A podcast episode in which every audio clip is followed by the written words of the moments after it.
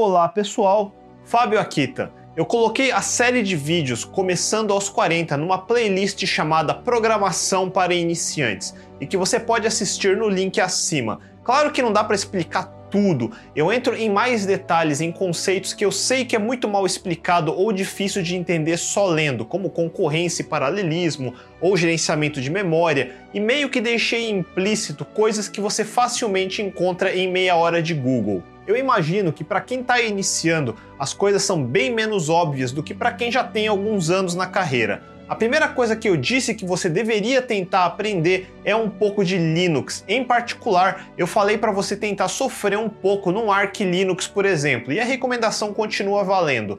Porém, e depois que você instalou o Arch ou mesmo qualquer outro Linux, como você continua e monta um ambiente de desenvolvimento suficiente para começar a treinar programação? Hoje eu vou seguir um pouco a tradição do meu blog, o akitonrails.com Faz anos que mesmo quando eu estava no Mac, eu não usava as coisas nativamente no ambiente Unix do Mac. Eu sempre preferi usar um Linux de verdade dentro de uma máquina virtual. Na época eu usava Vagrant, que é um facilitador para eu conseguir acessar essa máquina virtual localmente usando SSH. Apesar de parecer que todo desenvolvedor avançado usa Mac para desenvolver, a menos que você seja um desenvolvedor de iOS para iPhone ou iPad, você não precisa usar Macs. Na verdade, o melhor ambiente de desenvolvimento sempre é um Linux, especialmente se estamos falando de programação de aplicações web. No final, você sempre vai subir a aplicação num servidor da Amazon AWS, ou Azure, ou Google Cloud, ou Heroku, e sempre vai ser servidores Linux. Por isso, quanto mais perto do ambiente final de produção você puder estar, sempre vai ser melhor. Mesmo no Windows, existem de fato versões de Python ou PHP e até JavaScript para Node.js que instalam e rodam nativamente em Windows. Mas não se engane, eles nunca vão funcionar 100%. Eu expliquei isso durante a série quando falei sobre como funciona a compilação e dependências nativas. O comportamento é um pouco diferente e muitas bibliotecas que precisam de dependências nativas de Linux não têm similares em Windows. Na dúvida, evite as versões de Windows. Se for programar numa linguagem que se originou no mundo de código aberto, use um sistema operacional baseado em Linux. No caso do Windows, em breve você vai poder desenvolver usando Linux, usando o novo Windows Subsystems for Linux versão 2, mas mesmo ele vai precisar de uma máquina um pouco mais parruda, porque vai rodar usando um hypervisor. Eu quero falar desse assunto em outro vídeo ainda. Prefira instalar um Linux como sistema operacional primário e nativo na sua máquina. Na pior das hipóteses, faça um dual boot com Windows 10 para coisas como seus games de Steam. Sim, eu sei, Steam roda no Linux, mas a grande maioria dos principais jogos não rodam e os hacks que você precisa fazer com Wine e outras coisas para conseguir rodar raramente compensa a menos que você seja geek de configuração como eu. Isso tudo dito, o objetivo de hoje é partir de uma instalação de Ubuntu e chegar no final com um ambiente de desenvolvimento usável e demonstrar um pouco de como algumas coisas funcionam se você ainda é novato no mundo de Linux. Esse episódio vai ser gigante e tem múltiplas sessões, então para você poder voltar depois para a sessão específica que quer ver ou se quiser pular algumas partes, eu vou deixar os tempos de cada uma nas descrições abaixo.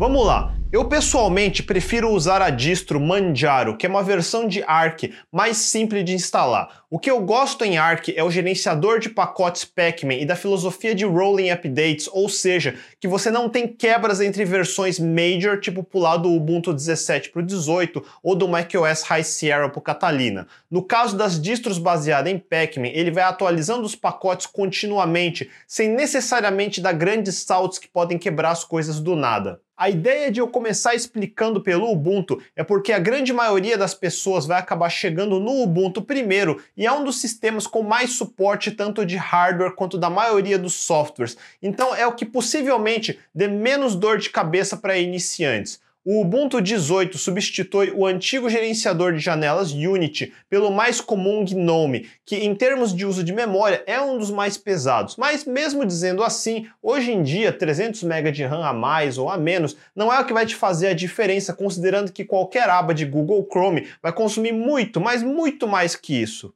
A atual geração de aplicativos desktop usando JavaScript e navegadores deixou tudo muito pesado, principalmente em termos de RAM. O mínimo que você precisa hoje em dia é de uns 8 GB de RAM. De preferência, invista mais um pouco e consiga 16 GB de memória DDR4. Um processador Core i3 é possível de usar para desenvolver, mas você gostaria de ter um pouco mais de Core se possível, e eu recomendaria tentar investir pelo menos num Core i5 acima da sexta geração Skylake. Para quem não sabe, os processadores da Intel são divididos em gerações. Depois da Skylake tivemos a sétima com Kaby Lake e a oitava e nona com Coffee Lake. Todas têm processadores i3, i5 e 7 e na nona geração também temos i9. A principal diferença são o número de cores. Os i3 são só dual core, os i5 e i7 pode ser dual quad core, os i9 acho que tem uns 10 core. E outra diferença, se não me engano, é o tamanho dos caches L1, L2, L3 e também suporte a hyperthreading. Então um Core i7 quad core pode ter 8 threads. Se você estiver com dinheiro sobrando, monte um PC torre com Core i9 9900K com 32 GB de RAM e 512 a 1 TB de SSD NVMe 2 como um Samsung Ivo. Mas para começar você pode ir com Core i3 8 GB de RAM, 128 GB de SSD normal para instalar o sistema operacional e 512 de HD mecânico de 5400 7200 RPM se possível. Não existe a necessidade de começar com a melhor máquina. Na verdade eu recomendaria começar com uma máquina fraca, não tão fraca para ser nível positivo, porque ali acho que nem dá para desenvolver, mas um notebook como o Dell Inspire 15 3000 com Core i5, Skylake 8 GB de RAM, 256 GB de SSD seria um dos melhores custos-benefícios no Brasil em julho de 2019, ao custo de R$ 3.500 em até 10 vezes. E esse vídeo não é patrocinado pela Dell, mas eu mesmo já usei um notebook desse e dá para desenvolver com um pouquinho de sobra. Na maioria dos programas, especialmente para iniciantes, existem opções mais baratas, mas você vai sacrificar em algum lugar. Para o povo mais avançado, eu sei que depois de falar tanto de Intel, já já vai aparecer comentário, mas e os AMD Ryzen? Sim, nos anos 60, a AMD começou a voltar ao jogo das CPUs e as Ryzen são muito boas, particularmente para multithreading, porque ele vem com mais cores se comparado com equivalentes de preço da Intel. Então, um AMD Ryzen 3 já vem com 4 cores comparado ao Core i3 de 2 cores da Intel. O Ryzen 5 vai de 4 a 6, o Ryzen 7 tem até 8 e o Ryzen 9 tem até 16 cores e você ainda tem o Ryzen Threadripper que vai até 32 cores. Apesar de ter mais cores, a performance máxima de cada core ainda era menor se comparado aos da Intel, e em particular ele não superava a Intel em games, mas a nova geração desse ano está ultrapassando a Intel até em games. Ou seja, por um preço menor, você conseguiria comprar um Ryzen equivalente e seria mais barato e mais performático que a nona geração da Intel. As CPUs da Intel têm o Turbo Boost, que ativa quando você está fazendo algo particularmente intensivo de CPU, por exemplo, compilando projetos gigantes em C e C++,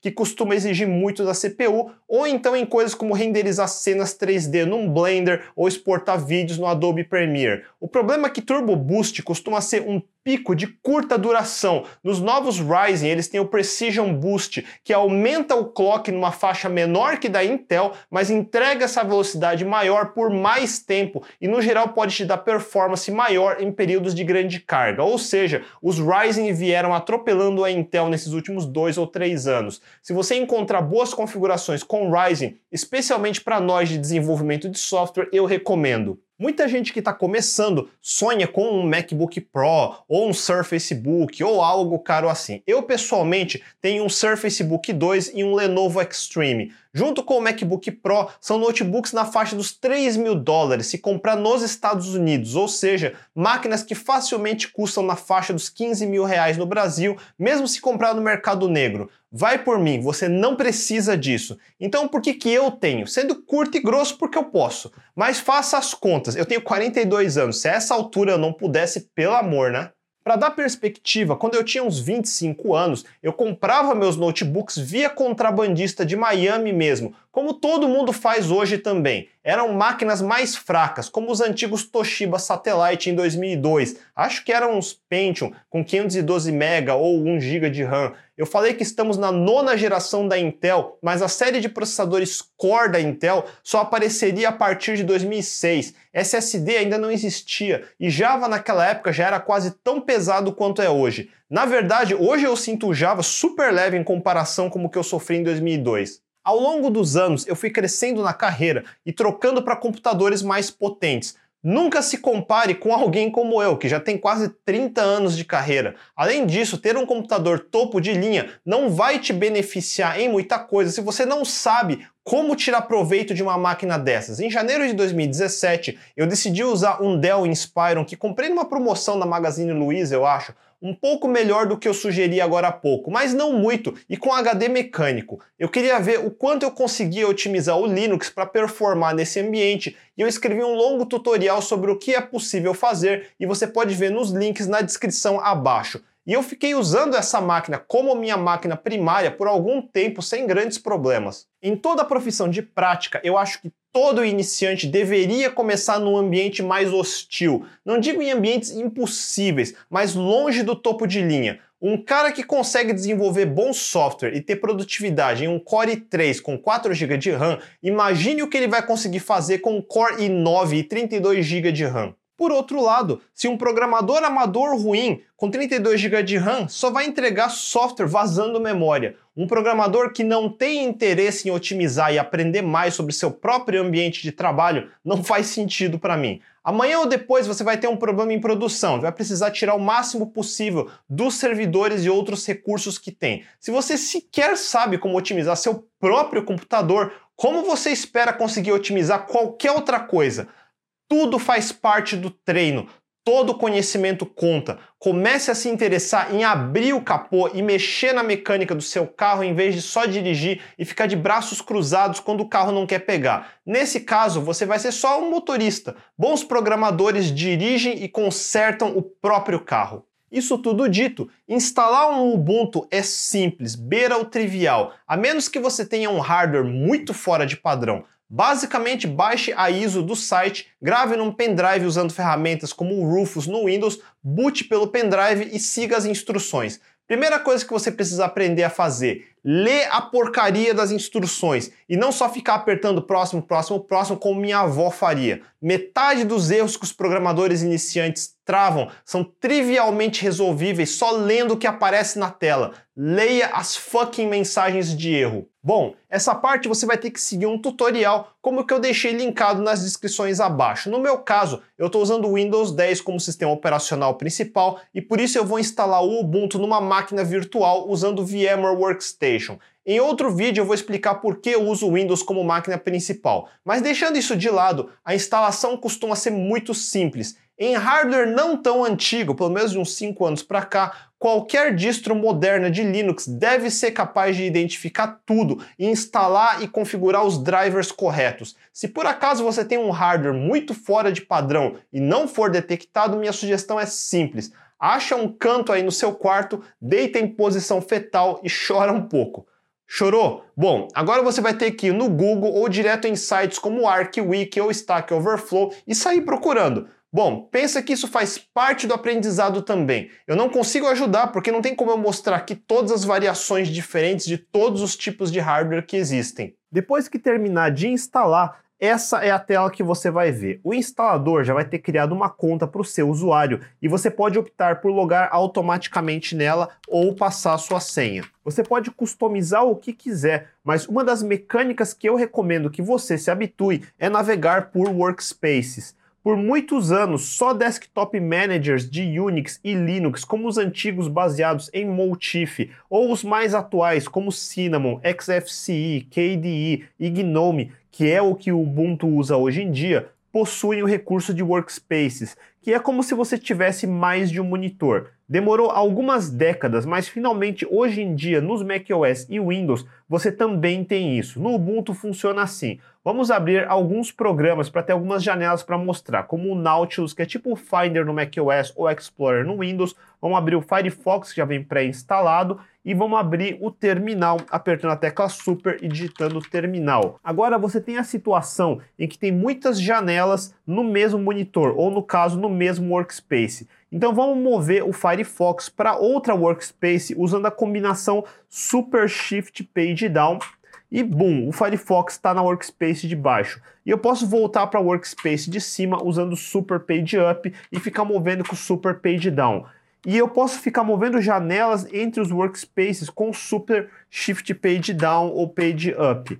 Mais do que isso, já que estamos falando de janelas, agora que o Firefox está no workspace só dele, podemos maximizar a janela usando super seta para cima. Ou voltando para a primeira workspace, podemos maximizar na primeira metade esquerda usando super esquerda e podemos colocar também o terminal na direita usando super e direita. E assim podemos ter janelas lado a lado organizado. Treine bastante essa combinação de teclas, porque costuma ser bem útil para manter seus programas organizados. A ideia é ter conjuntos de programas relacionados no mesmo workspace. Por exemplo, você pode ter uma com Slack e Discord, outra que tem Terminal e Sublime e assim por diante. Mas você veio até o Linux não por causa do ambiente gráfico, senão ficaria no macOS, que ainda é o melhor ambiente gráfico que existe. Você veio por causa do que tem por baixo do capô e a porta de entrada para isso é o terminal. Se você nunca mexeu no Linux, precisa aprender alguns conceitos muito básicos. De novo, a ideia não é ser um tutorial completo, mas só mostrar o principal. E isso dito, vamos abrir o terminal de novo, maximizar e aumentar as fontes para vocês conseguirem enxergar. Aproveitando, eu sou um pouco exigente com o meu ambiente e apesar de não achar o tema do Ubuntu particularmente feio, eu prefiro um tema mais elegante do que esse laranjão todo. E um dos mais usados parece ser o Flat Remix. Eu vou deixar o link nas descrições abaixo, mas na prática poderíamos instalar pelos pacotes de apt, mas eu vou instalar o Git para baixar do GitHub para mostrar como é que instala manualmente. Então a primeira coisa vai ser sudo Em seguida, vamos criar alguns diretórios. E aqui podemos baixar os nossos códigos.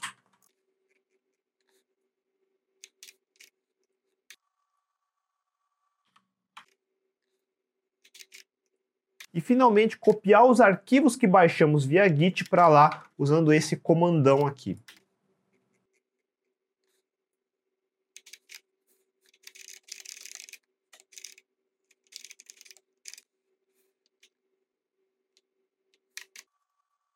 E pronto. Agora podemos abrir o Tweak Tool e mudar para o tema Flat Remix Blue Darker, mudar os ícones para o Flat Remix Blue Dark e mudar a fonte para ser o hack. Tamanho 20 para vocês poderem enxergar. Mudar o background para ficar um negócio um pouco melhor. E agora a gente pode reabrir o terminal. E ficou bem melhor. Agora, a gente pode trocar o look and feel e existem centenas de temas e coleções de ícones e wallpapers. Eu encorajo vocês a procurarem pelo visual com que mais se identificam e começar a tornar o sistema operacional mais próximo de você. Outra sugestão, se quiserem procurar, é o conjunto de temas chamado Material testem o Material Dark, que também fica bacana. Como eu disse antes, o instalador criou já um usuário para você e cada novo usuário ganha um diretório próprio. Esse diretório fica em barra home, seguido do seu username. No meu caso, é aqui está um Rails. E se você ficou com dúvidas de quem é você, você pode perguntar para o Linux com o comando Who am I? A navegação por diretórios é usando o comando cd. Todo diretório tem duas entradas padrão, o ponto que representa o diretório atual, e o dois pontos, que representa o diretório anterior. Para saber quais diretórios existem, você usa o comando ls, que nem eu mostrei agora, ou para ter uma listagem mais completa, você faz ls-l ou ls-la.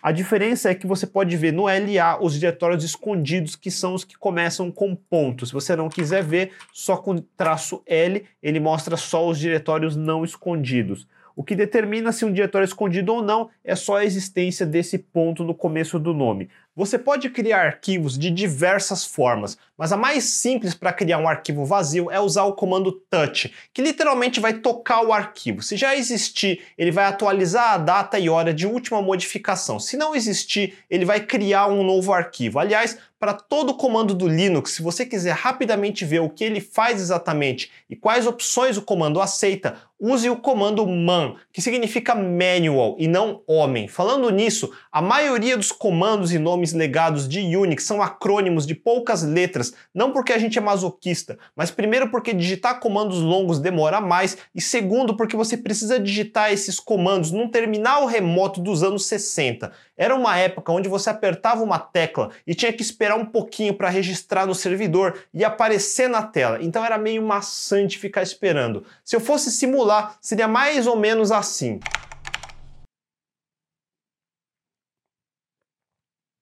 Por isso, os nomes são curtos e para piorar, cada letra a mais que você escreve consome um byte ou dois hoje em dia. Lembra quando eu contei sobre a história dos computadores? Eu mencionei que os grandes mainframes da época gravavam em fitas que tinham só algumas centenas ou milhares de kilobytes, ou seja, cada letra contava. Hoje em dia não existe mais essa preocupação. De qualquer forma, você precisa ir aprendendo o que significa cada comando. O comando cd para mudar de diretório, obviamente, é change directory. O mkdir para criar diretório é make directory. O comando rm para apagar é remove. O comando chown é o change ownership e assim por diante. Você já sabe who am I para saber quem eu sou no sistema. E para saber onde estamos, podemos usar o comando pwd, que significa Print Working Directory, ou imprimir o diretório corrente. E vemos que estamos no barra home barra aqui está on Rails. Se navegarmos para algum lugar aleatório do sistema, como barra USR, barra local, barra bin,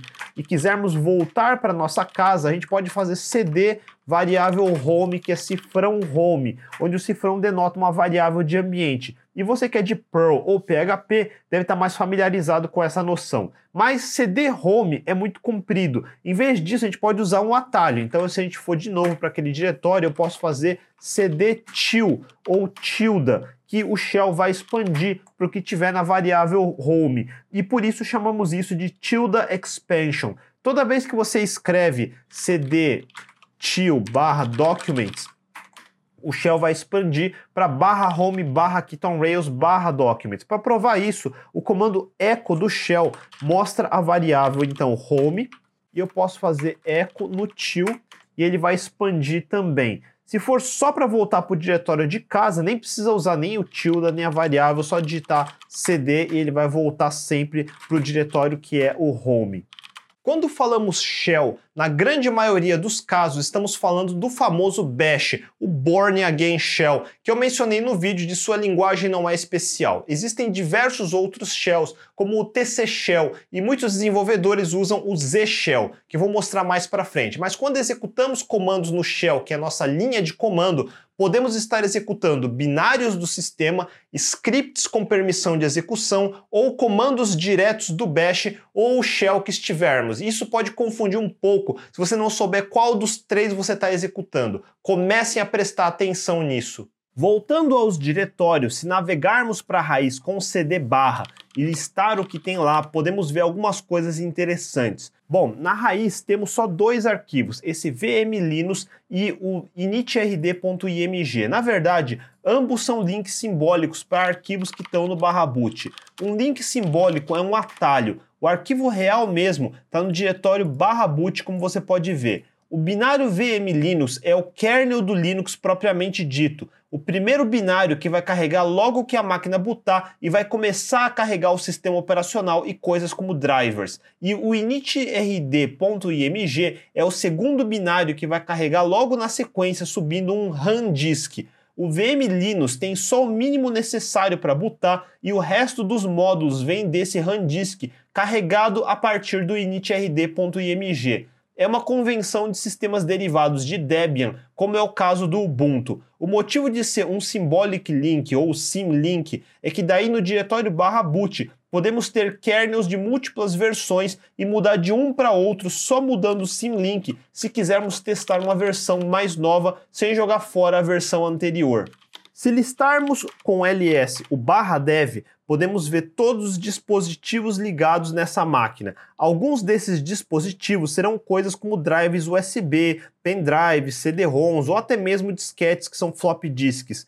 Para a gente poder gravar ou ler alguma coisa de um desses dispositivos, precisamos primeiro montar eles com um sistema de arquivos como o exFAT ou NTFS se for de Windows, ou HFS Plus se for de Mac, ou ext4 se for de Linux. E quando eles são montados, normalmente criamos um subdiretório no diretório raiz barra MNT ou barra mídia. A maioria dos Linux modernos tem serviços para montar automaticamente quando inserimos um USB e essas configurações podem ficar no arquivo barra etc fstab. Vamos brincar um pouco. Se usarmos o comando df-h, podemos listar os dispositivos que estão montados e quais são os pontos de montagem. Veja o barra, por exemplo. Agora vamos plugar um pendrive e rodar o mesmo comando. Olha como o Ubuntu já automaticamente detectou e montou corretamente em barra mídia, barra Keytown Rails, barra Kingston, que é o nome do pendrive. O dispositivo de verdade está em barra dev, barra sdb1, mas não adianta tentar executar comandos como cd ou ls nele, porque não tem um sistema de arquivos ali, só no ponto de montagem. A menos que você esteja escrevendo um programa de mais baixo nível, você quase nunca vai mexer no que tem nesse barra dev, onde dev significa device ou dispositivo, e sim no que é montado em barra mídia ou barra mnt. Prosseguindo, o barra root é o equivalente home do usuário root, que é o administrador da máquina. Ainda temos o barra opt, onde alguns programas de fora podem ser instalados. No barra sbin ficam muitos dos binários do sistema operacional. O programa shutdown, por exemplo, fica lá. Programas para gerenciar discos, como fdisk, que reparticiona discos, o fsck para checar o disco, o mkfs para formatar. Daí temos o IF-up e IF-down para subir e derrubar placas de rede, coisas assim. No barra bin fica outros programas do sistema, como o próprio bash e outros shells.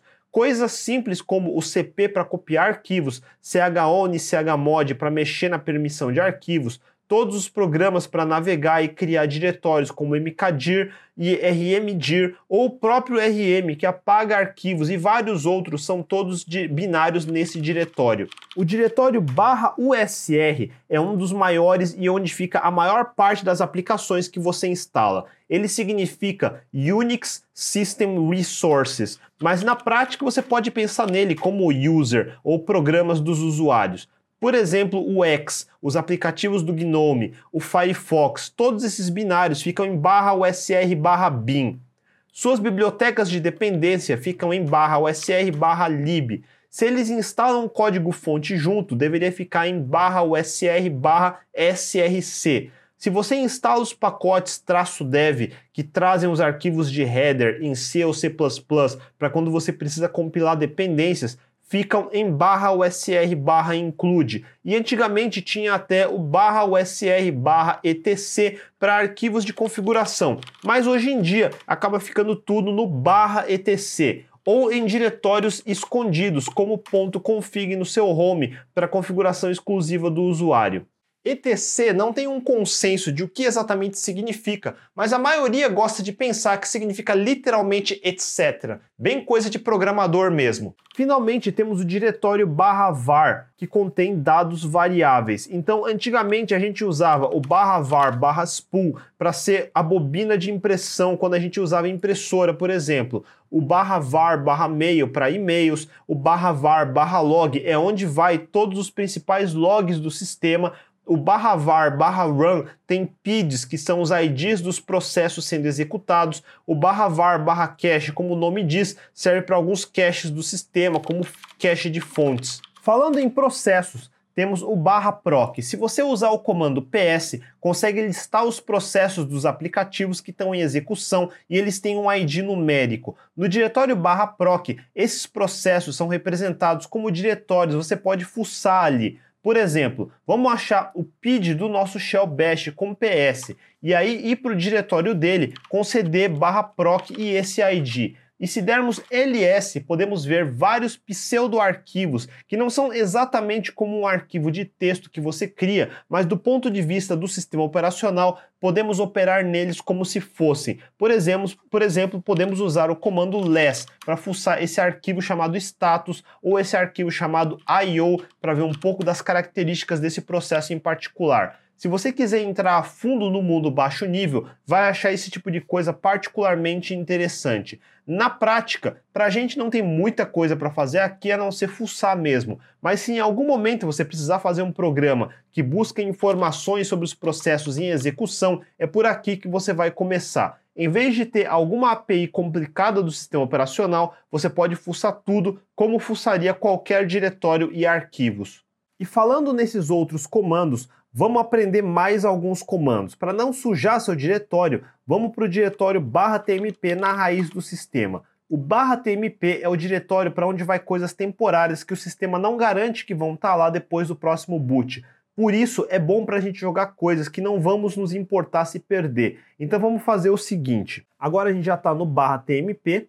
Vamos dar um touch a.txt que serve para tocar um arquivo, como eu já expliquei. Nesse caso vai criar um novo. Daí a gente dá um eco de uma string com o sinal de maior para a.txt. O eco serve para escrever qualquer coisa no standard output, normalmente para o próprio shell. Mas aqui estamos conectando o standard output para um arquivo com esse símbolo de maior. Então é como se fosse um filtro e você está jogando esse string dentro desse filtro que vai cair no ATXT. Então o hello world vai para dentro do arquivo ATXT. A gente pode checar isso usando o comando cat a.txt. Esse cat significa concatenate e serve para concatenar arquivos, mas vira e mexe usamos para ver o conteúdo de arquivos pequenos. Evite usar cat para arquivos grandes, porque ele precisa ler tudo em memória antes de mostrar. Daí a gente faz eco de um novo string com o mesmo sinal de maior para a.txt. E se a gente der um cat nesse a.txt, vai ter só esse último string.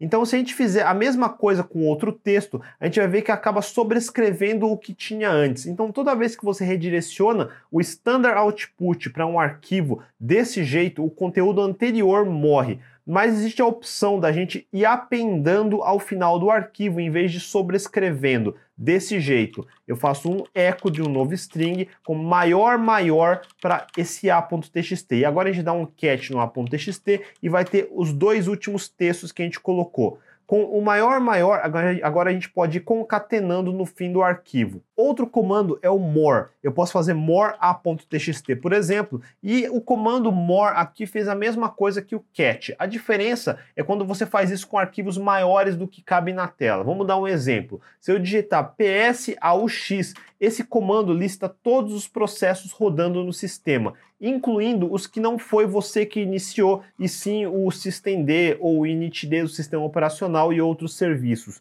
Você pode ver como ele não cabe na tela e você precisa scrollar no terminal para ver o começo. Usando o comando more, a gente pode fazer o seguinte: ps aux pipe, que é essa barra vertical, e more. Essa é uma das características marcantes dos Unix e Linux, a capacidade de ligar o standard output de um comando ao standard input de outro comando, usando o símbolo de pipe ou barra vertical. Eu expliquei sobre isso na minha série de Começando aos 40 e por isso falei para assistir. Mas veja como aqui ele começa a listar e para na primeira tela e agora eu posso ir avançando aos poucos. O more é um comando antigo e primitivo. Ele primeiro precisa carregar todo o conteúdo em memória para depois ir mostrando tela a tela. Não é muito eficiente e eu não recomendo que faça isso com arquivos de log de gigabytes, por exemplo. Na prática, você não precisa usar nem cat e nem more. Existe uma versão mais moderna que é o less. E a gente pode fazer PSAUX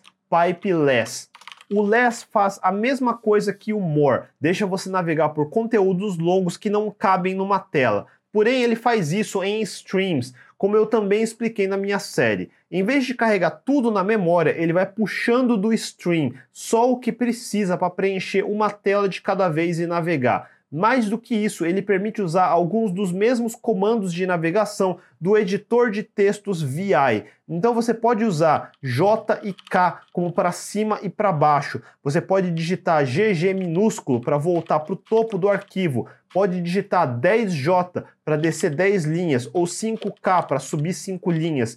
E pode digitar barra com uma palavra que quer procurar e ir descendo usando NNN e finalmente digitar Q de quit para parar. Vamos fazer outra coisa agora. Vamos digitar ln-s a.txt para b.txt. Eu falei de links simbólicos ou symlinks antes e é assim que você cria. ln-s arquivo de origem para o nome do symlink. Agora, esse bem.txt é só um atalho, mas você pode usar ele como se fosse um arquivo. Por exemplo, se fizermos cat b.txt, a gente vai ver o mesmo conteúdo que já estava no a.txt, mas podemos fazer mais ainda.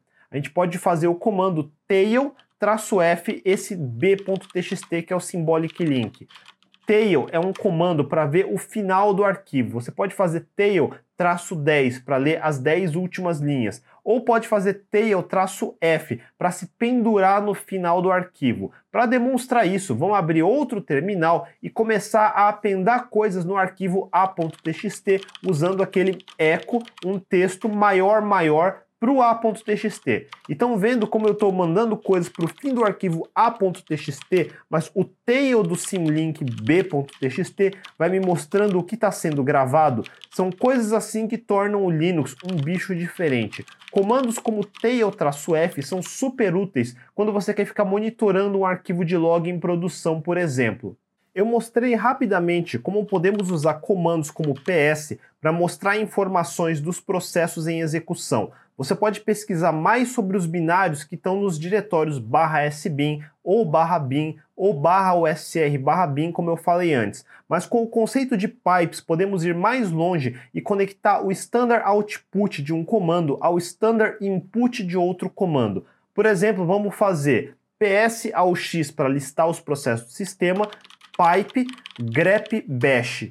E isso vai filtrar a saída do PS para só mostrar as linhas que tem a palavra bash. O grep é um comando antigo que permite processar texto usando regular expressions similares de Perl 5. Hoje em dia usamos outros como o AG ou AG, que é o Silver Searcher.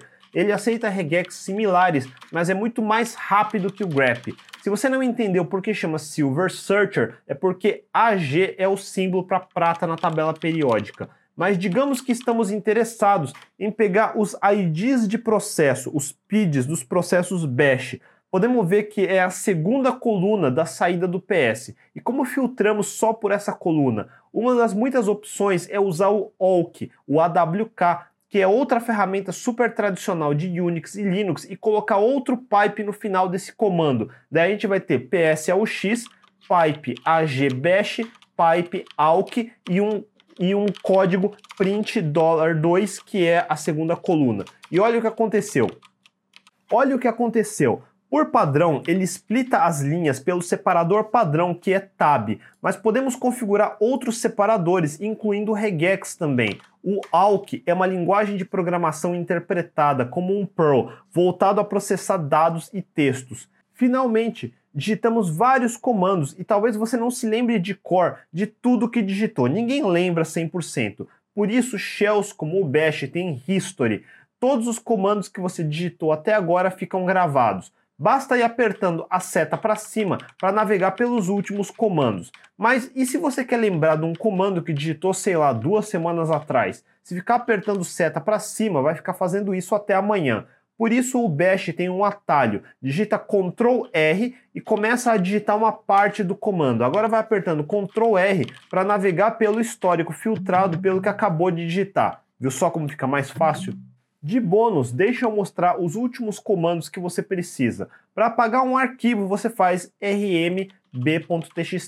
Podemos criar um diretório com mkdir, por exemplo, full. Podemos mover um arquivo para lá com mv a.txt para full. Se quisermos apagar um diretório, só rm full não funciona. Para isso, precisamos forçar com rm-f full. E pronto, você já sabe o básico de como manipular diretórios, arquivos e comandos. Um comando que é complexo é o chmod e as regras de permissão, mas por hoje entenda que todo binário ou script para ser executável precisa ter permissão de execução e a forma que você dá essa permissão é via o comando chmod mais x o seu script ponto alguma coisa. A partir daqui é com você. Veja e reveja essa demonstração que eu acabei de mostrar caso você seja um iniciante. Esses são os conceitos mais importantes que você precisa dominar para seguir em frente. E dominar significa chegar num ponto em que você sequer pensa mais nisso. Se você usar o Nautilus, que é que nem o Explorer, dá para fazer tudo isso com o mouse, arrastar, apertar F2 para renomear ou delete para apagar um arquivo. Não tem problema. Mas quando você se conectar remotamente num servidor, você não vai ter um ambiente gráfico, só um shell. E por isso você precisa saber esses comandos. Mais do que isso, você precisa aprender a combinar os comandos, como eu mostrei aqui com pipe, para fazer coisas como mover só arquivos numa determinada nomenclatura para outro diretório, por exemplo, ou só arquivos que têm um determinado conteúdo.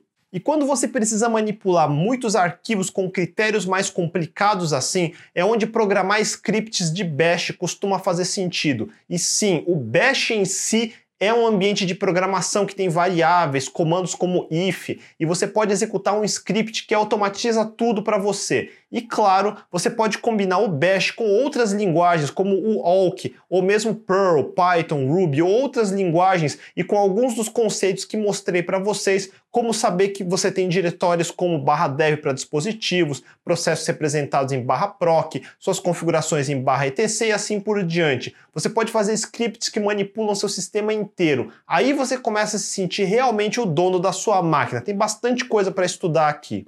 Falando em outras linguagens de programação, chegou a hora de avançarmos mais rápido e montarmos de uma vez esse ambiente. Como eu falei antes, até esse ponto na instalação, seu Linux está bom para ser usado por usuários comuns, mas para virar sistema de desenvolvimento, a primeira coisa que você precisa instalar são compiladores e todas as dependências de desenvolvimento do sistema. Para isso, vamos instalar os seguintes pacotes. O principal pacote é o Build Essential, que como o nome diz, tem todo o essencial para fazer builds. Aproveito também para já instalar o JDK para termos não só a JVM como o compilador do Java mais novo. Poderíamos instalar outras linguagens com o apt também como Ruby ou Python e outras, mas você precisa entender um problema dessa atualidade de 2019. Linguagens mais antigas e mais estáveis, como C, C++ e Java, mudam com pouca frequência. De vez em quando sai patches de segurança, mas não mudanças que quebram compatibilidade. Uma vez a cada X anos o C muda, por isso é bom instalarmos via gerenciador de pacotes.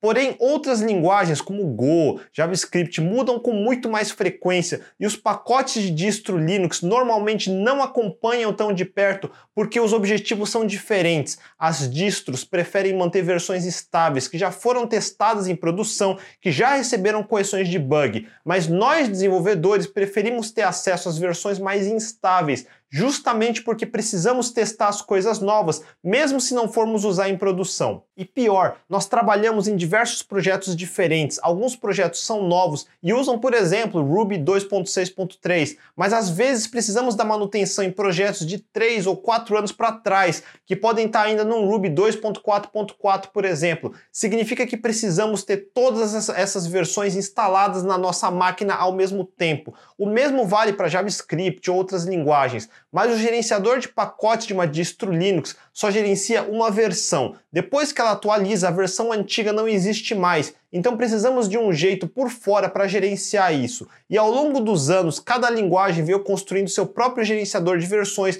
como RVM, RBenv no Ruby, NVM no JavaScript ou VirtualEnv do Python. Mas também é um saco ter que ficar lembrando as sintaxes e configurações de tantas ferramentas diferentes. E para nos salvar, surgiu o gerenciador de versões universal, o ASDF. Vamos instalar para vocês verem.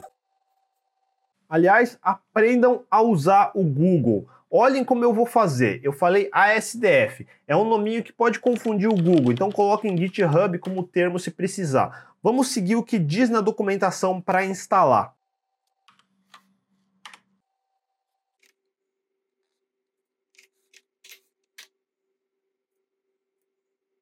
Pronto. O truque do ASDF é usar variáveis de ambiente do shell. Quando você digitar Ruby ou npm, ele não vai executar diretamente o binário chamado Ruby. Na verdade, ele vai procurar no path. Eu não falei de path, então vamos dar echo no path. Tudo que você digita no shell, se não for uma instrução do próprio bash, ele entende como sendo um binário e vai procurar por ele nos diretórios listados nesse path. Você pode tentar saber de onde o bash está executando determinado binário usando o comando which.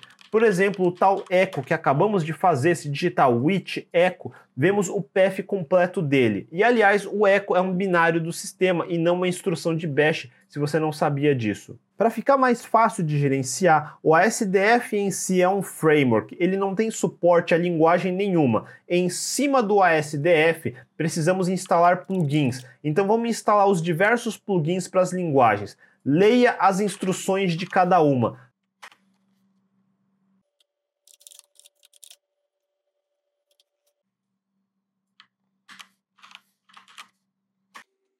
No caso de JavaScript, vemos que ele tem comandos para instalar chaves públicas para validar a instalação.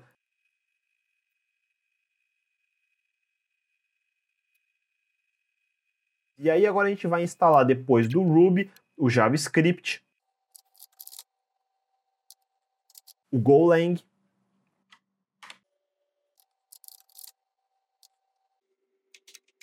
o Erlang, no caso de Erlang, vemos que ele manda instalar várias dependências do sistema. Siga as instruções.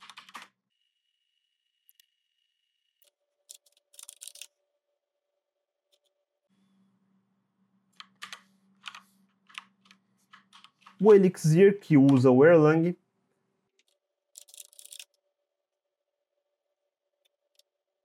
o Kotlin, que usa o Java que a gente já instalou no sistema,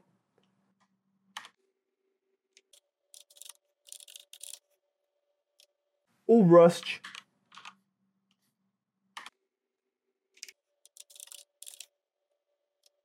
E o Crystal.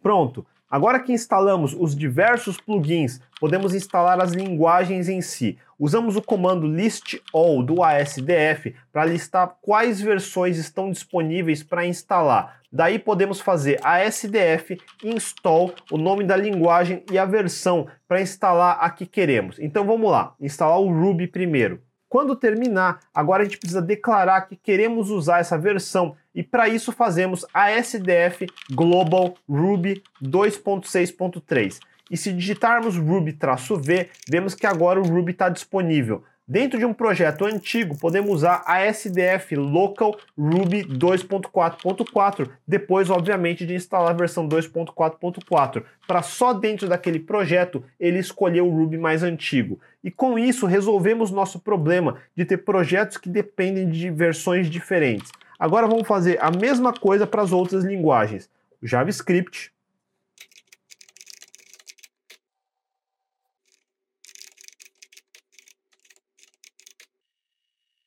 para o Erlang.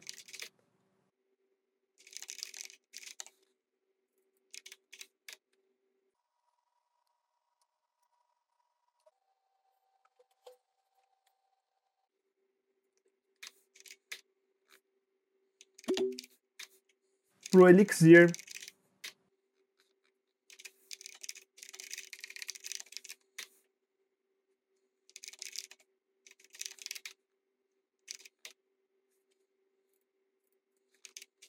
Para o Kotlin.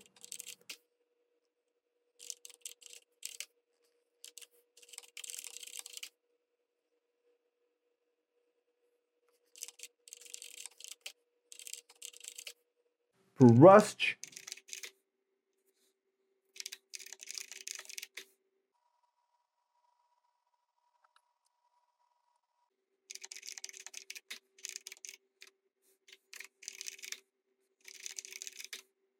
E para o Crystal.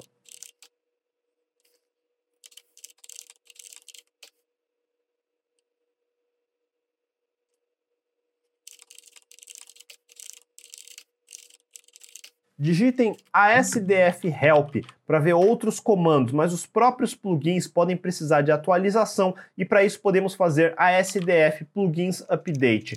E para atualizar o ASDF, de vez em quando podemos fazer ASDF Update. Agora, se fizermos with Ruby, vamos ver que ele executa um script nesse diretório de regimes. Todo script executável que um Ruby instalaria, talvez num barra usr, barra local, barra bin, agora é instalado nesse diretório de regimes, que fica no path. Um npm do JavaScript também fica lá, ou outro pacote JavaScript, como o Yarn, que você instala com a flag de traço G para global com npm. Se por acaso você instala uma, uma, biblioteca que deveria ter um executável no path, como Webpack ou Yarn, mas ele não é encontrado quando você digita o comando, para garantir que está tudo bem, digite asdf reshim para ele recriar esses shims que são como proxies para os binários de verdade. Agora que instalamos todas as linguagens, vamos instalar alguns serviços que você provavelmente vai precisar. Eu sempre gosto de deixar instalado o Postgres, o Redis e o Memcache. Um banco de dados relacional decente, um NoSQL decente que faz o mínimo que precisamos e um cache para quando não precisamos do Redis como banco. E tá, eu vou deixar instalado o MongoDB também, mas se você viu minha série de DevOps, já sabe que eu não recomendo que você escolha Mongo como banco primário, sem saber se realmente precisa. E normalmente não só você não precisa, como você pode acabar usando um Mongo, onde na verdade o mais adequado teria sido Postgres. Na dúvida, sempre escolha o Postgres como padrão, nunca o Mongo nem muito menos o Redis. Redis é um bom cache e Mongo é bom para dados que se você perder não vai fazer muita falta, como dados de analytics ou logs. Para instalar o Mongo, precisamos seguir as instruções do site oficial. Eu nem vou deixar o link nas descrições, vocês precisam aprender a fazer um Google por Mongo, install, Ubuntu 18.04, que é a versão que a gente está usando, que vai aparecer o link certo. Ao que parece, os pacotes do Mongo não estão nos repositórios oficiais do próprio Ubuntu, e isso é comum com software de terceiros. Para começar, precisamos instalar as chaves públicas do MongoDB para validar os pacotes que vamos instalar. Agora, precisamos adicionar os repositórios do Mongo na lista de repositórios do gerenciador de pacotes apt e puxar a lista de pacotes. E agora podemos instalar o Mongo em si. Tanto Postgres, Redis, Memcache e Mongo vêm com daemons que podem carregar sozinhos depois do boot do sistema. Se você tem bastante memória sobrando, pode deixar eles ativos que não vai fazer diferença. Se precisar derrubar ou restartar, basta usar o comando service mongod stop ou restart. Porém, se você prefere que eles não carreguem automaticamente, você pode fazer service mongod disable e depois fazer service mongod start manualmente toda vez que precisar.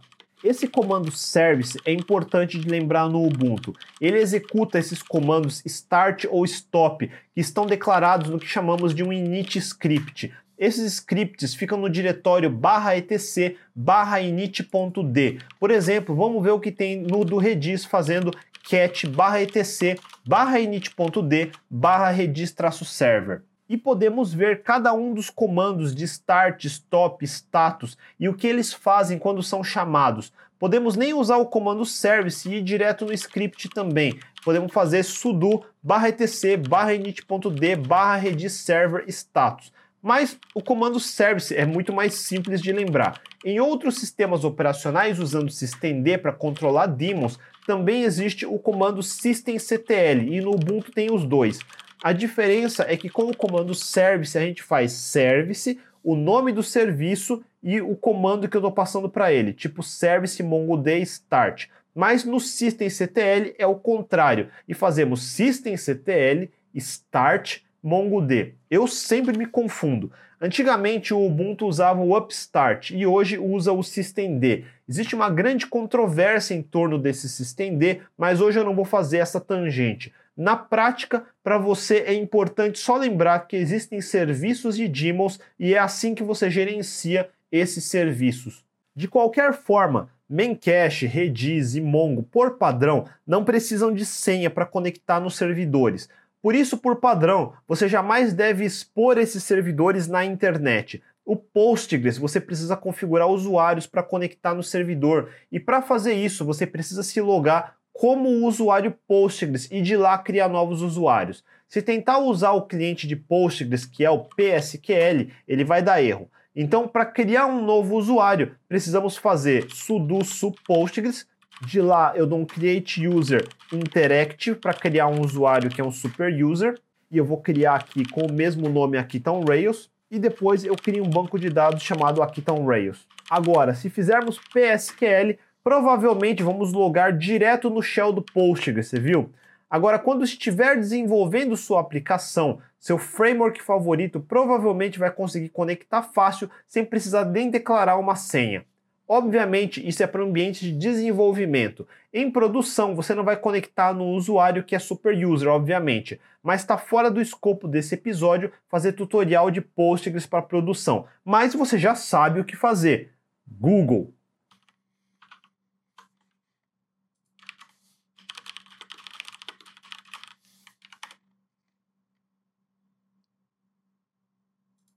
Seguindo as instruções, primeiro ele recomenda apagar versões antigas caso você tenha. Como essa demonstração começou do zero, não precisamos fazer isso. Então vamos pular esse passo e instalar direto o que precisamos. Mesma coisa que fizemos com o Mongo. Instalamos chaves públicas do povo do Docker para validar os pacotes. Se você não entendeu, todo pacote que vem nos repositórios oficiais do Ubuntu são assinados digitalmente pela chave privada do povo da Canonical, que faz o Ubuntu.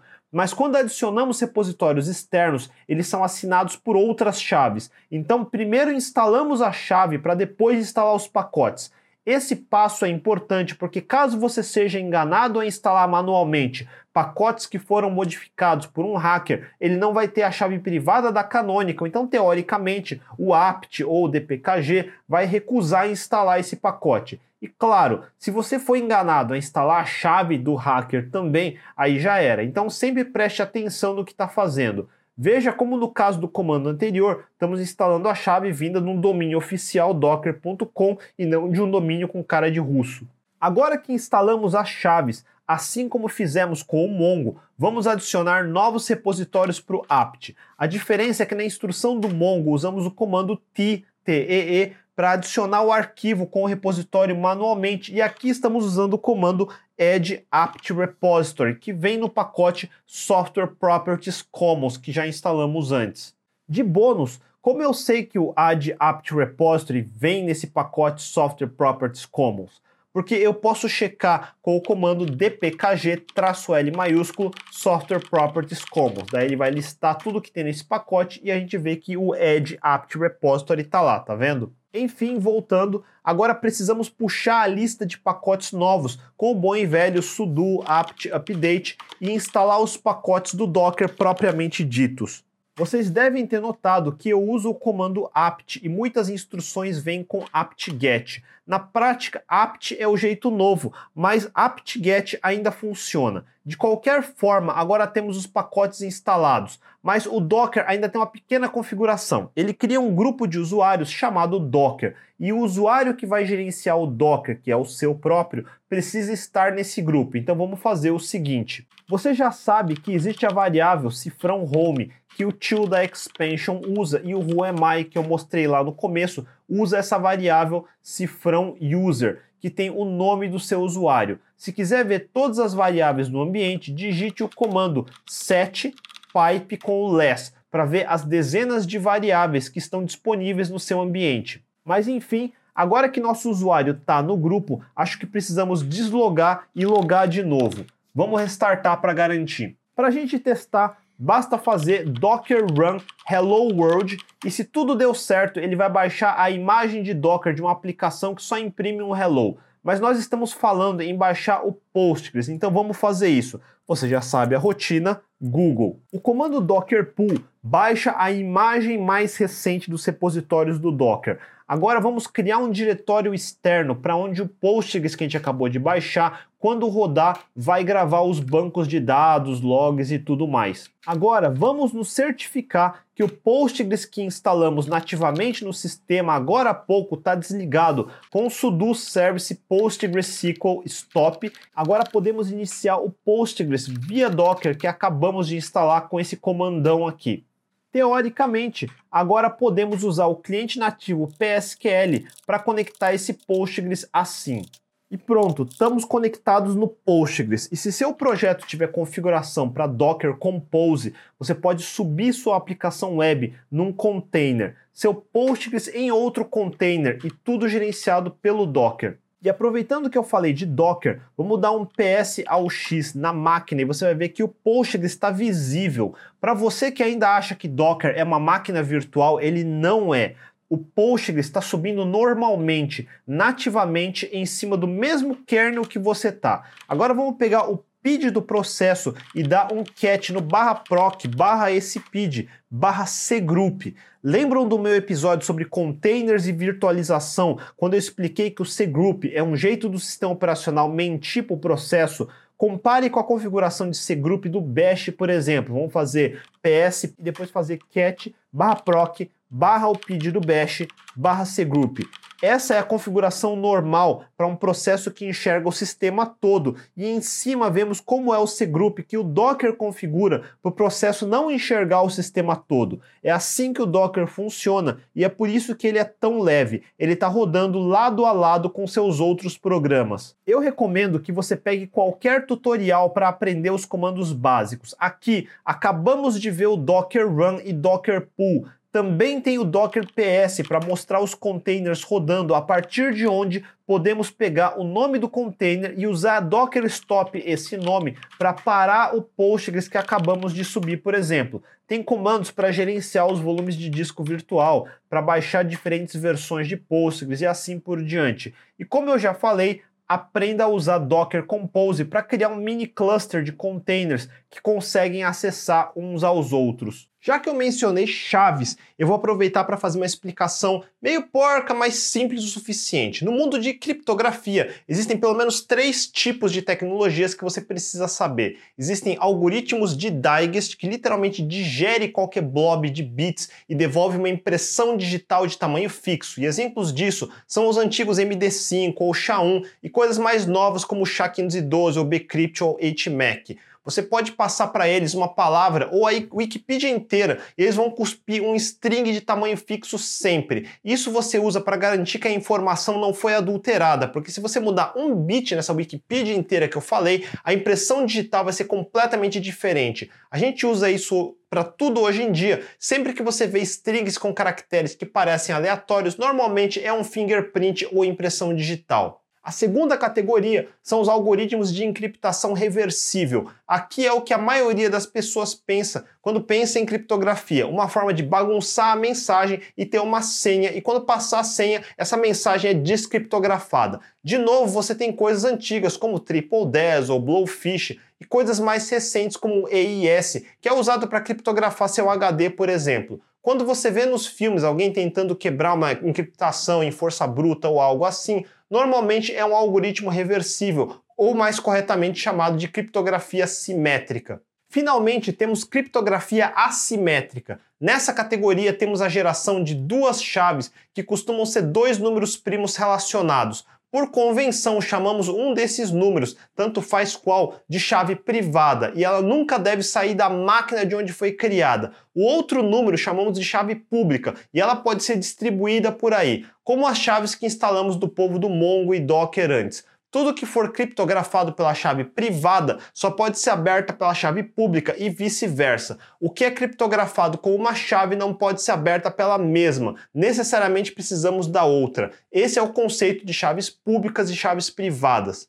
Eu expliquei tudo isso porque na nossa instalação, se você ainda não fez isso, precisa ter seu próprio par de chaves. Serviços como GitHub, GitLab, Amazon AWS, Google Cloud, Azure exigem que você cadastre sua chave pública na sua conta. Daí o que você criptografar com sua chave privada local pode ser checada com a chave pública que você cadastrou e assim podemos nos certificar que você é realmente você. Para criar uma chave é simples, no terminal fazemos Normalmente, a maioria dos tutoriais vai mandar você criar uma chave com o algoritmo RSA, mas hoje em dia preferimos usar a ED25519 por ser mais segura. Ela vai pedir uma passphrase, que de preferência, como o nome diz, é uma frase secreta grande que você não vai esquecer. Esse comando vai criar dois arquivos no diretório .ssh do seu home, o id underline ed 25519 e o id ed 25519.pub, que se você prestou atenção na explicação, representam a chave privada e a chave pública respectivamente. Eu estou aqui mostrando a chave privada e eu não deveria, obviamente, mas eu nunca vou usar essa chave de verdade. A minha tá bem guardada, mas só para vocês verem como se parece uma chave privada. faça backup do seu diretório .ssh que tem essas chaves. Se você perder a chave, não tem mais como recuperar só a partir da pública, obviamente.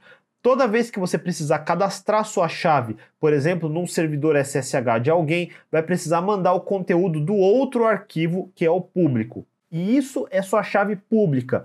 Essa você pode mostrar para qualquer pessoa. É essa chave que você cadastra na Amazon ou no GitHub, por exemplo, nessa página deles. Para você não ter que ficar digitando a passphrase toda hora, na sua máquina precisa ter o serviço SSH Agent. Você checa se ele está rodando assim. Agora adicione sua nova chave no agente. Daí ele só vai pedir sua passphrase uma vez e você pode ficar se logando nos servidores SSH que precisar em, sem toda hora ter que ficar redigitando essa passphrase. E muito bem, agora você é um cidadão respeitável e criptograficamente identificável na nossa sociedade. E nunca, mas nunca, compartilhe sua chave privada. E faça backup num pendrive que você vai guardar num cofre ou algo assim. Enfim, Cuide da sua chave, ela é sua identidade. Se por acaso perder, gera outro par e substitua a chave pública em todos os servidores e serviços que tem acesso, porque quem tiver sua chave privada tem acesso a tudo que você tinha acesso. E já que falamos em GitHub, falta configurar o Git também. Existem milhares de bons tutoriais para iniciantes no Google, então aprenda de uma vez porque isso é obrigatório. Mas a primeira coisa que você precisa fazer é configurar seu nome e seu e-mail assim. Isso é a configuração global padrão. Então todo commit que você fizer vai com essa identificação. E se você quiser usar nomes e e-mails diferentes para projetos diferentes, você pode configurar no arquivo .git/config em cada projeto também. Assim você pode ter e-mail pessoal nos projetos pessoais e e-mail da empresa em projetos de clientes, se fizer muita questão. Eu uso sempre o meu pessoal para tudo. E pronto, agora temos os principais pacotes de desenvolvimento instalados temos todas as linguagens que vamos precisar, temos até bancos de dados e Docker instalado. Agora vem uma parte que é muito particular só para mim. Eu gosto muito de usar Vim como editor de textos. Hoje em dia você pode se virar muito bem com o Visual Studio Code, que eu recomendo como uma das melhores opções modernas,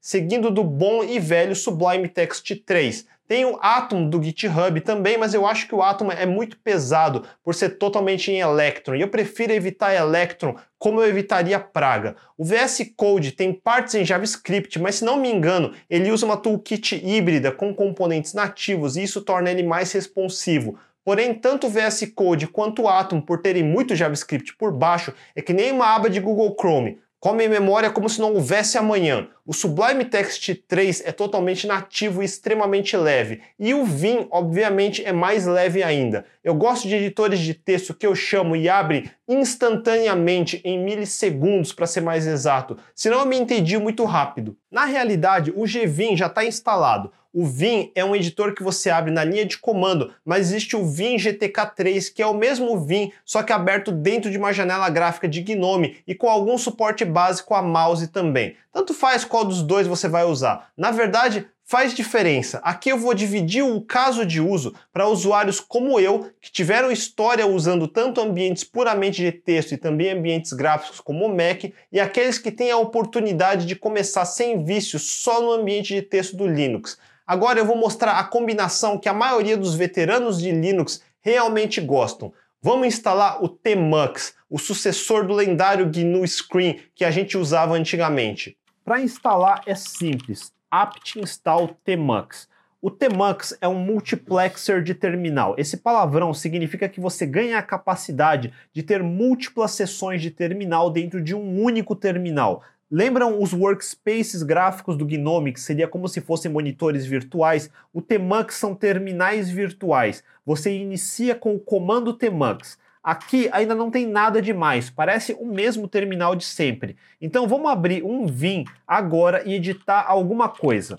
O básico de Vim é que ele tem dois modos, modo de comando e modo de edição. Ele sempre está no modo de comando, mas apertando comandos como I ou A de insert ou append, você entra no modo de edição indicado aqui embaixo. Agora você pode editar normalmente e quando terminar aperte ESC e volte para o modo de comando. Agora podemos gravar o arquivo com o comando dois pontos w, por exemplo, barra tmp barra teste.rb. Nesse modo, também podemos navegar, por exemplo, com as teclas H, J, K e L, que no teclado ficam um do lado do outro e servem como setas. Podemos fazer GG ou G maiúsculo para ir para o começo ou fim do arquivo. Podemos combinar comandos como 10L para andar 10 caracteres para a direita. E para sair do Vim, apertamos ESC para garantir que estamos no modo de comando e fazemos dois pontos Q para dar quit. Isso é o mínimo do mínimo para você navegar no Vim. Mas vamos voltar para o Tmux. Digamos que eu queira executar esse script idiota que eu acabei de fazer.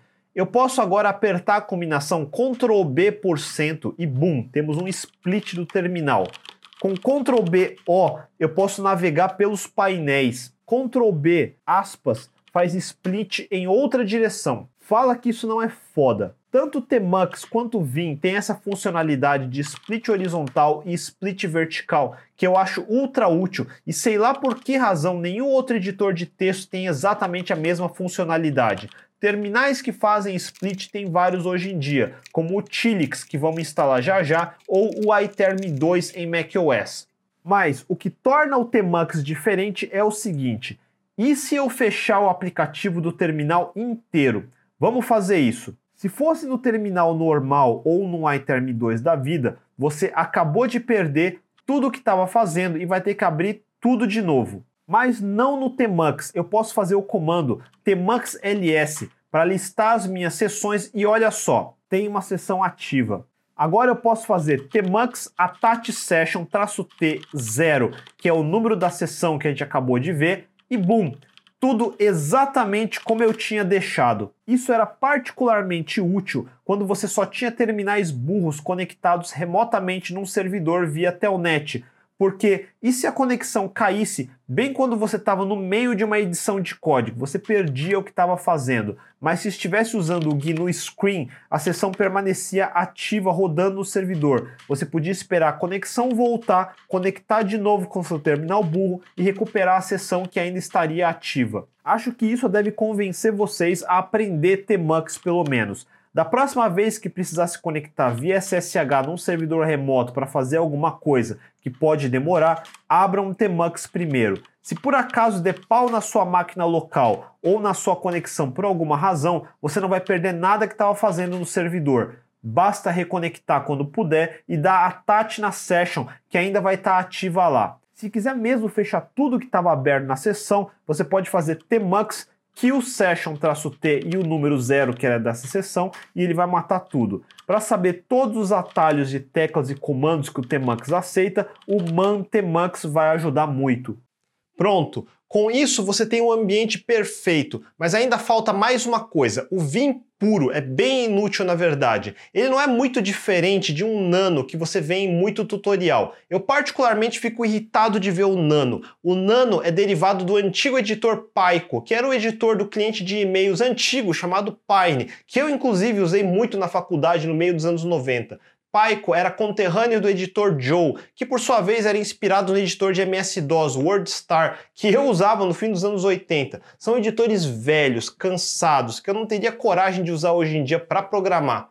O Vim, assim como o Emacs, são extremamente versáteis, porque são scriptáveis. O Emacs em Emacs Lisp ou eLisp e o Vim em Vim Script. Por causa disso, podemos adicionar funcionalidades modernas, como colorização de sintaxe para cada linguagem, autocomplete e muito mais. Infelizmente, eu nunca tive muito saco para aprender Emacs e o Vim sempre foi suficiente para mim. Ele é leve e tem todas as funcionalidades que eu preciso. Mais do que isso, ele é perfeito para editar coisas remotamente via SSH se precisar. Ele foi feito para ter comandos e atalhos curtos para uma era onde conexões de rede eram lentas. E isso é perfeito porque mesmo hoje em dia ainda temos que lidar com conexões lentas ou instáveis de vez em quando. E aqui vem a parte que é bem subjetivo ou mesmo gosto próprio. Por isso essa parte é meio opcional e você vai encontrar outras configurações diferentes. Até agora estávamos usando o terminal que já vem no Ubuntu. Eu prefiro usar o Tilix, como já falei. Eu também prefiro usar o Zshell em vez do Bash, e eu tenho um conjunto de dot files que eu já me acostumei e gosto bastante. Então vamos instalar. Feito isso, agora é hora de instalar os dot files que eu gosto. Lembre dessa palavra .files. Eu já expliquei que todo arquivo ou diretório que começa com ponto é escondido e no seu diretório home vai começar a aparecer vários assim como o ponto .git que o Gnome usa para colocar configurações ou ponto de cloud se você configurou as ferramentas de Google Cloud. Mais do que isso tem o ponto .vim para configurações do Vim, mas existem vários projetos no GitHub com .files pré-prontos. Um dos mais famosos para Z Shell é o Oh My Shell, que é bem customizável, mas eu prefiro o do usuário SKWP que se instala assim. Ele precisa de Ruby, por isso já instalei via SDF lá atrás. Pronto, no final ele vai instalar temas como Solarized Dark, vai configurar o prompt para mostrar o branch de Git que você tá e deixa tudo organizado no lado do Zshell e do Vim para você customizar e adicionar novos plugins se precisar. Por exemplo, eu quero mudar a fonte do Vim para ser a fonte hack que instalamos antes. O Vim tem uma tecla especial chamada de leader, que dependendo do .files pode ser assinalada para qualquer coisa, mas nesse pacote é a vírgula. Com vírgula T eu posso procurar arquivos com o Ctrl P, como no Sublime ou VS Code. Vamos abrir o Yagger Appearance. Olha como está tudo colorido corretamente. Vamos navegar e adicionar a fonte.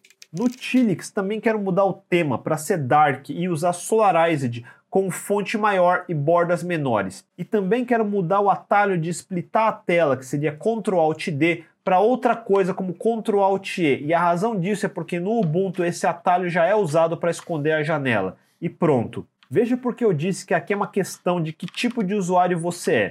Você pode usar um terminal maximizado com Tmux e splitar para ter o Vim de um lado e o terminal do outro para você trabalhar.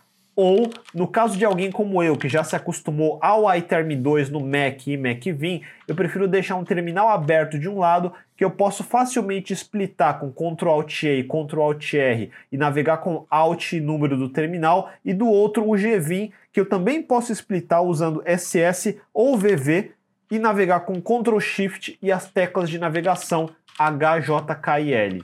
Só para exibir essa versão customizada de Vim, Veja como eu posso facilmente substituir uma palavra inteira com C e W, ou usar o pacote de Git para dar um dois pontos gblame ou dois pontos gdiff. Ou então abrir um explorador de arquivos inteiro que é o nerdtree com Alt Shift N e os comandos de navegação são os mesmos para painéis splitados, então Ctrl Alt L ou Ctrl Alt J e assim por diante. Posso usar dois pontos AG que se integra com o Silver Searcher para procurar rapidamente em todos os arquivos do projeto.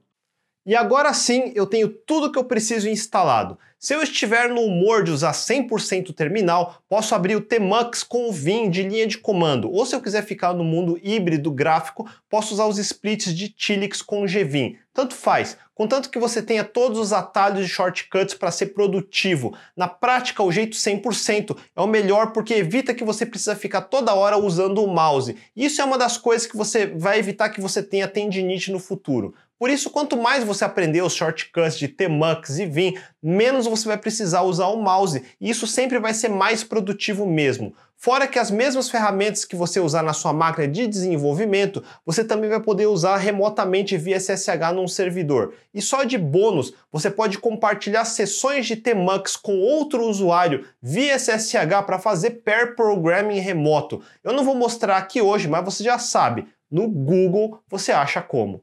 Para finalizar o vídeo de hoje, se você vai usar esse Linux que acabou de instalar como sua máquina primária, tem uma última coisa que você vai precisar fazer se quiser assistir vídeos online. Os codecs de H264 ou MP3 e outros não são free software, então você precisa habilitar o que o Ubuntu chama de repositórios restritos. A forma de fazer isso é instalando o pacote Ubuntu Restricted Extras pelo apt.